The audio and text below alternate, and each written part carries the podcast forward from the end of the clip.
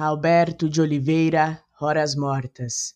Breve momento após cumprido dia de incômodos, de penas, de cansaço, indo o corpo a sentir quebrado e laço, posso a ti me entregar doce poesia.